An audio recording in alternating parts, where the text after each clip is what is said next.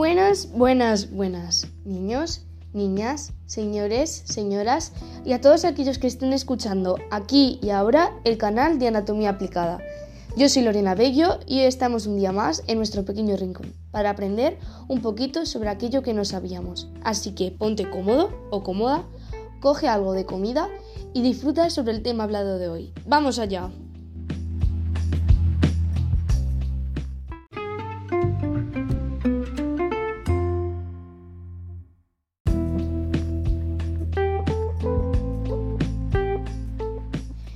Seguro habrás oído alguna vez, ya sea en casa o en el instituto o en una fiesta de cumpleaños, decir a alguien, no puedo comer.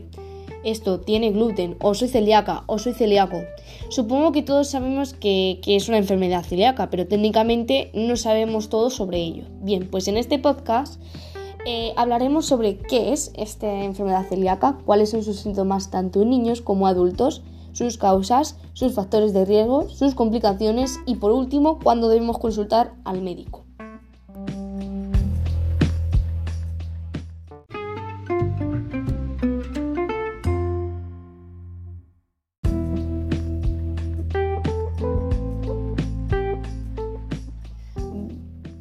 Bien, antes de introducirnos más en el tema de, que, de, la enfermedad celíaca, debemos saber eh, su descripción, su qué es. Entonces, eh, esta enfermedad celíaca es una enfermedad eh, de la reacción del sistema inmunitario al consumir gluten, eh, que es una proteína que se encuentra en el trigo, la cebada, el centeno, etc. si posees una enfermedad celíaca, comer gluten desencadena una respuesta inmunitaria en tu intestino delgado. Con el tiempo, esta reacción daña el revestimiento del intestino e impide que éste absorba algunos nutrientes, es decir, una mala absorción.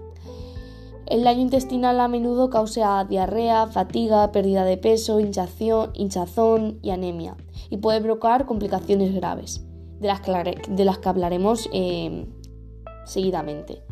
No existe una cura para esta enfermedad, pero para la mayoría de las personas seguir una dieta estricta sin gluten puede ayudar a controlar estos síntomas, controlar los síntomas y promover la curación intestinal.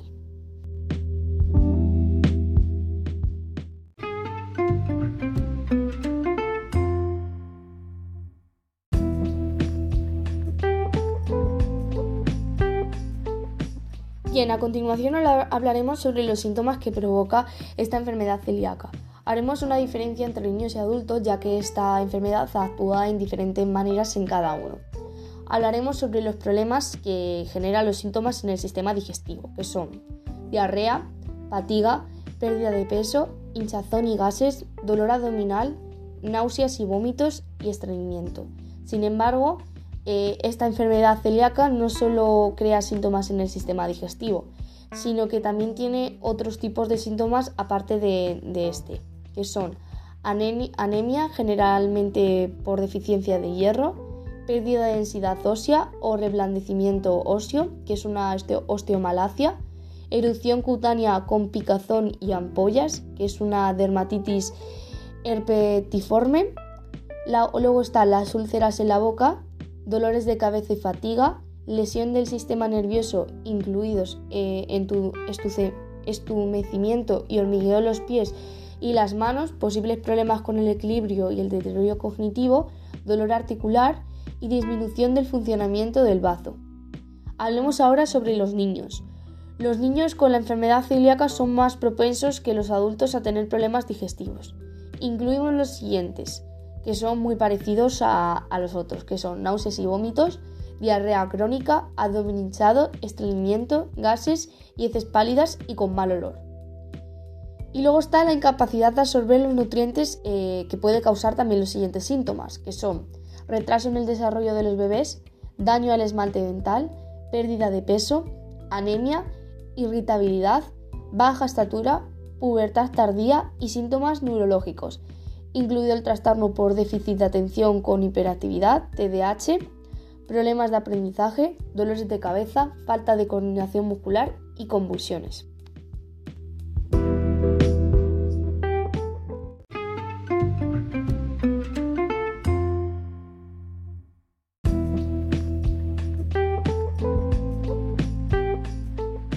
Bien, a continuación hablaremos sobre las causas de esta enfermedad celíaca. Los genes combinados con el consumo de alimentos con gluten y otros factores pueden contribuir a la enfermedad celíaca, pero se desconoce la causa precisa. Las prácticas de alimentación infantil, las infecciones gastrointestinales y las bacterias intestinales también pueden contribuir en esta enfermedad. Algunas veces la enfermedad celíaca se vuelve activa después de una cirugía, embarazo, parto, infección viral o estrés emocional severo. Cuando el sistema inmunitorio del cuerpo reacciona de manera exagerada al gluten en los alimentos, la reacción daña las diminutas proyecciones de apariencia pilosa, las vellosidades, que recubren el intestino delgado. Estas vellosidades absorben vitaminas, minerales y otros nutrientes de los alimentos que consumimos. Si las vellosidades están dañadas, no puedes obtener suficientes nutrientes sin importar cuánto comas.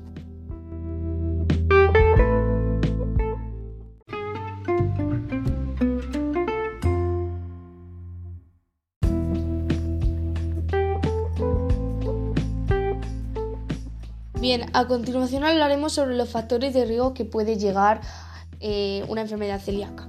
La celiaquía tiende a ser más común en personas que tienen un familiar con celiaquía, diabetes tipo 1, síndrome de Down o síndrome de Turner, enfermedad autoinmunitaria de la tiroides, colitis eh, microscópica o una enfermedad de Addison.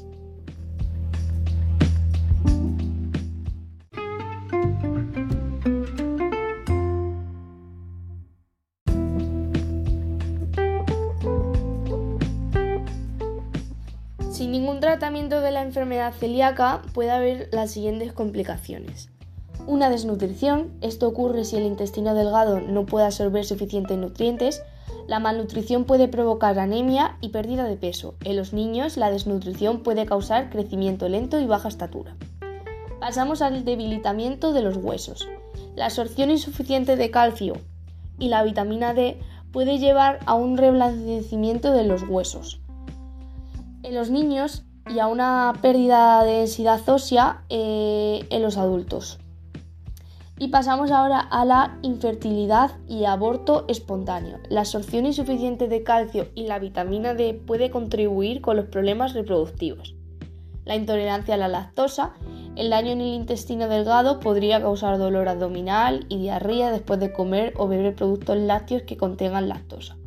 Una vez que el intestino haya sanado, podría ser capaz de, tolerar los productos lácteos de nuevo. El cáncer. Las personas con enfermedad celíaca que no mantienen una dieta libre de gluten tienden a un mayor riesgo de padecer varias eh, formas de cáncer, incluido el linfoma intestinal y el cáncer de intestino delgado. Y por último, problemas del sistema nervioso. Algunas personas con enfermedad celíaca pueden presentar problemas como convulsiones o una enfermedad de los nervios de las manos y los pies. Una neuropatía periférica.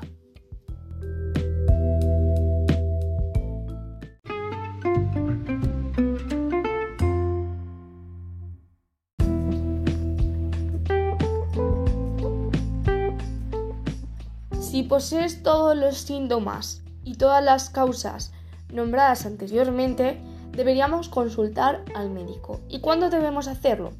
Debemos consultar al médico si, tiene, si tenemos diarrea o malestar digestivo que dura más de dos semanas. Consultar con el pediatra de, de tu hijo si está pálido, irritable o no crece o tiene una barriga y heces con mal olor y voluminosas. Asegúrate de consultar al médico antes de probar una dieta sin gluten si suspendes o incluso reduces la cantidad de gluten que consumes antes de que te hagan la prueba para la enfermedad celíaca, puedes cambiar los resultados de la prueba.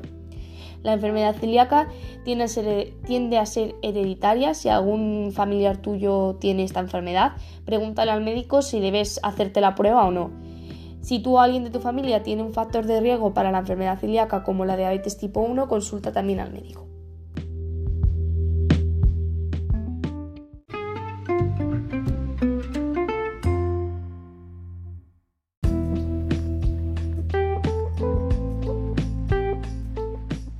Ya estamos en el final de este podcast y deberías haberte quedado con la descripción técnica de la enfermedad celíaca, con sus síntomas principales, ya seas niño o adulto, y cuándo debemos consultar al médico, ya que si padecemos esta enfermedad celíaca y no nos hacen ninguna prueba ni seguimos una dieta, de, una dieta libre sin gluten, podrían acabar en grandes problemas.